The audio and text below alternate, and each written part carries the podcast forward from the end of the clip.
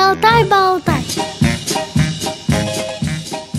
Здравствуйте, друзья! У микрофона Елена Колосенцева, у пульта Илья Тураев. Сегодня программа «Шалтай-болтай» посвящена подготовке детей к школе. На эту тему мы поговорим с тифлопедагогом Екатериной Фроловой из Новосибирска.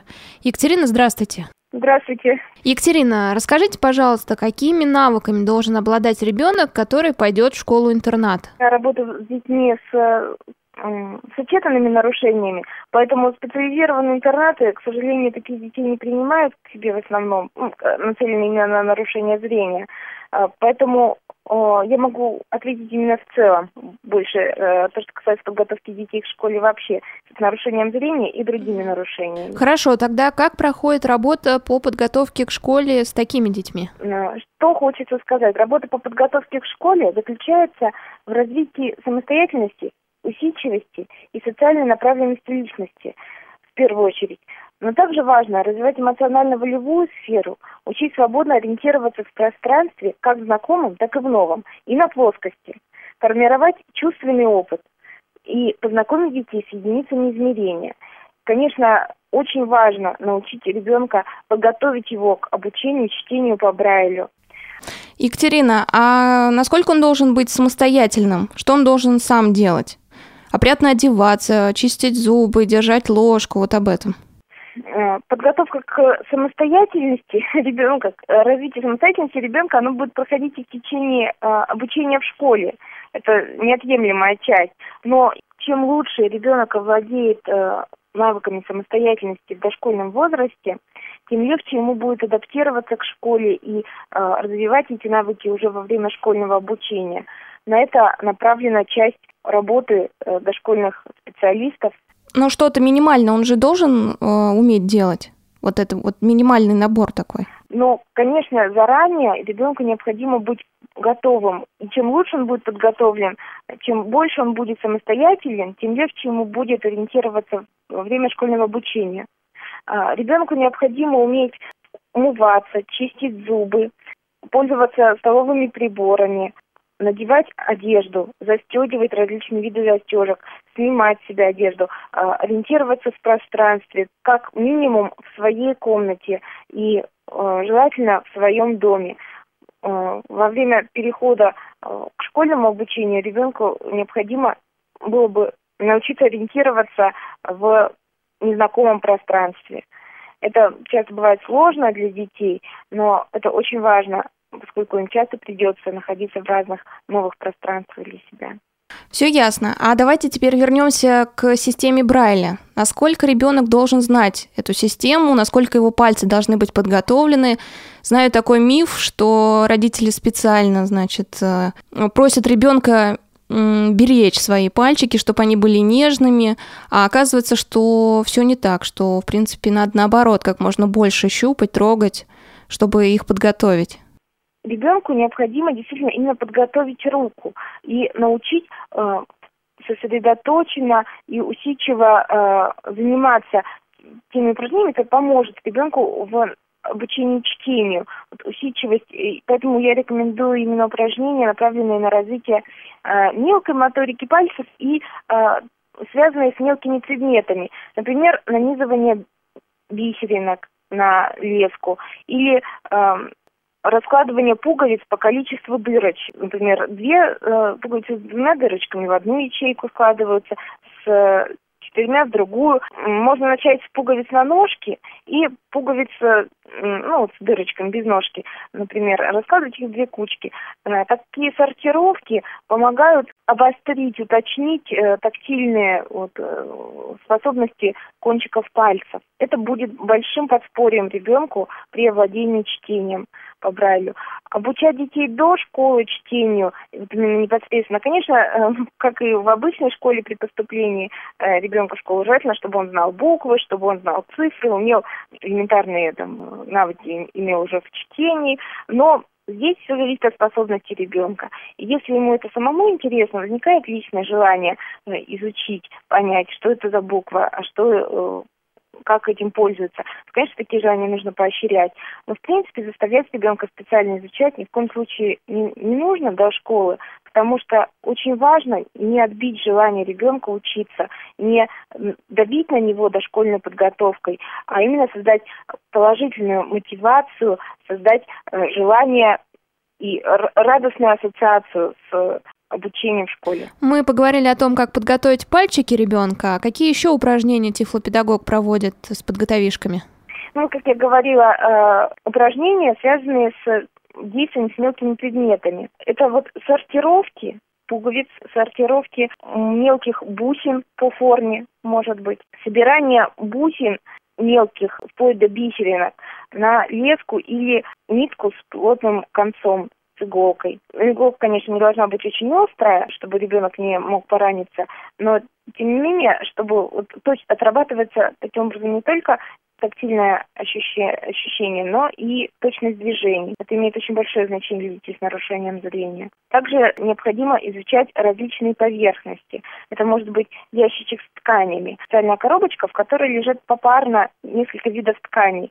И ребенок ищет такую же на ощупь выбирает какую-то одну любую и находит такую же из другой э, стопочки ткани. Еще могу предложить упражнение, э, связанное с ощупыванием более грубых материй, например, различной шероховатости наждачная бумага. Из них делаются небольшие прямоугольные кусочки, которые также попарно могут сортироваться или перепутываться. В одной стопочке перепутываться, а в другой ребенок берет поочередно наждачной бумаги, ощупывает его, сравнивает э, с первым кусочком другой стопки. Если он не такой, откладывается в сторону, берет следующий. И так, пока не найдет точно такой же. Конечно, это не должна быть очень грубая наждачная бумага, которой пользуются папы в гараже или в станке. Но это должны быть вот самые тонкие по шероховатости, которые используются для полировки. Эти упражнения, они полезны и не только перед школой, насколько я знаю, да? Конечно, дошкольная подготовка происходит в течение всего дошкольного детства, которое длится от трех лет и до семи. При этом оно, конечно, э, разделяется на младший дошкольный возраст и старший дошкольный соответственно, с 3 до 5 лет и с 5 до 7. И в течение всего этого времени постепенно все, что мы делаем, все, чем мы занимаемся, оно так или иначе направлено на подготовку к школе. Екатерина, мне рассказывали про ребенка, который до 6 класса думал, что лимон это ровный кружочек, потому что представлял его в виде вот нарезанного ломтика, который мама в чай ежедневно кладет. То есть он не знал, как выглядит лимон.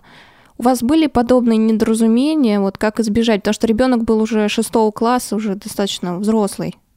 Ну, это можно сказать, что это э, пропуск в подготовке ребенка дошкольной, потому что э, именно знакомство с окружающим миром э, это одна из основных задач дошкольной подготовки, э, когда ребенок знакомится со всеми окружающими его предметами, явлениями, и педагог рассказывает ребенку, что он сейчас ощупывает, для чего это нужно.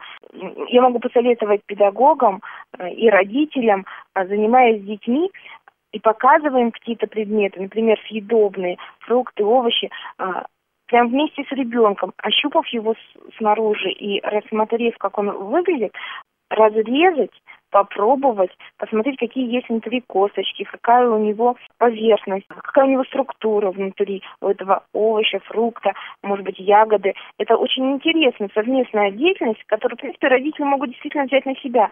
Это не столь э, сложно, как, может быть, обучение чтению или подготовка к письму ребенка, но это э, очень интересно, может быть, и также поможет для формирования вот таких э, доверительных семейных отношений. Сейчас мы прервемся на несколько секунд э, и вернемся в студию Радио ВОЗ снова к нашей гости. В зной и в мороз шутку серьез. С вами всегда Радио ВОЗ. Мы снова в студии Радио ВОЗ. У микрофона Елена Колосенцева, у пульта Илья Тураев. На связи с нами тифлопедагог из Новосибирска Екатерина Фролова. Тема нашего разговора сегодня – подготовка детей к школе. Екатерина, ребенку предстоит 1 сентября познакомиться с большим количеством людей. Несомненно, для него это будет стресс. Как наиболее безболезненно ввести ребенка в класс, познакомить с учителями? Желательно начать заблаговременно расширять круг общения ребенка, знакомить его с новыми людьми, формировать позитивное восприятие новых изменений в его жизни. Можно выводить ребенка на детскую площадку или ходить на другую детскую площадку игровую, где вы раньше не были. Таким образом, ребенок будет привыкать к появлению новых людей, будет учиться знакомиться, учиться реагировать на, на новшества, которые будут появляться вместе с новыми людьми для него. Таким образом, а, это смягчит переход в школу в плане социального такого изменения. А как э, ребенку рассказать, кто такой учитель? Что надо слушаться, подчиняться ему? Можно э, заранее дома играть с ребенком в школу. Как будто бы вот мама – это учитель, а вы с папой – это ученики. Желательно, чтобы ребенок не был один учеником, чтобы у него был э, какой-то ориентир, кто-то с ним вместе. Или наоборот, папа учитель, а мы с тобой вдвоем ученики. Тогда ребенок поймет э, в игре э, вот такой придуманной ситуации, как строятся взаимоотношения между взрослым, учителем, педагогом и остальными детьми в классе. Также на занятиях с тифлопедагогами ребенку, конечно, тоже объясняют при подготовке к школе, э, что есть педагог, есть э, правила, которые он привносит в эту среду, в их взаимодействие, и ребенок может в этих правилах как-то ориентироваться, при, приучиться э, к узнаванию новых правил, к их принятию, это тоже необходимая часть для школьной подготовки. Екатерина, вы работаете в Ассоциации интеграции. Мне интересно, как часто вам приходится заниматься подготовкой детей к школе? Это зависит во многом от самого ребенка. Главная задача при этом э, сформировать позитивную, позитивное восприятие, позитивную оценку ребенка. И при этом он будет ориентироваться на реакцию на восприятие взрослых. Если вы знаете своего ребенка, он очень робкий, он тяжело принимает новые э, какие-то изменения вокруг себя. Э, большое значение имеет первое впечатление ребенка от нового помещения, нового круга общения. При этом большое значение также имеет реакция взрослых на эти изменения. Конечно, желательно показать ребенку школу заранее, привести его именно для того, чтобы первое впечатление его было позитивно, и э, он при этом находился в кругу э, своих родных людей. В любом случае стоит э, заранее привести ребенка в школу по возможности. Ясно. А с учителем знакомить стоит? Это для чего вообще приводить ребенка? То есть познакомить с пространством или больше с людьми? А, новые, новое пространство, новые люди, это все стресс для ребенка. Поэтому, а, конечно, заранее, если он в спокойной обстановке, а, в окружении знакомых людей произойдет это знакомство, то ребенку будет гораздо легче адаптироваться к этим изменениям. Конечно, и, знакомство с педагогом, и знакомство с новыми детьми – это сложный процесс, и он требует подготовки. Ясно. Екатерина, представим, что наш э, потенциальный э, ребенок, ну, представим, что он есть, э, идет 1 сентября, смотрит на это все, ему ничего не нравится, он приходит и на следующий день отказывается идти в школу. Не хочу, ничего не понимаю, мне не нравится, там меня не любят. Что делать, как мотивировать его, как уговорить его идти в школу, чтобы ему нравилось, чтобы он сам шел? Если ребенок отказывается идти в школу, это очень серьезный симптом. К нему, необходимо очень серьезно отнестись и разобраться, в чем причина такого негативного, э, такой негативной оценки. И максимально быстро и эффективно нужно устранить эти причины. Возможно, они кроются именно в дошкольной подготовке, в каких-то э, нарушениях, каких-то пробелах, которые, может быть, не были сочтены достаточно важными и дали вот такой результат. Возможно, причина кроется в социальных э, сложностях, которые возникли при общении с новыми детьми и новыми взрослыми. Поэтому э, родителям важно очень серьезно отнестись к таким э, сигналам и ни в коем случае не игнорировать их, потому что если запустить такие ситуации, они могут быть очень сложными впоследствии нужно расспросить ребенка, узнать его мнение, очень внимательно прислушаться к его словам, как он описывает то, что происходит в школе. После чего, естественно, необходимо э, узнать как эту ситуацию видят педагоги. Желательно понаблюдать, прийти в класс, э, когда проходят занятия, посмотреть со стороны на взаимодействие своего ребенка с другими детьми и взрослыми, и уже исходя из этого делать следующие шаги.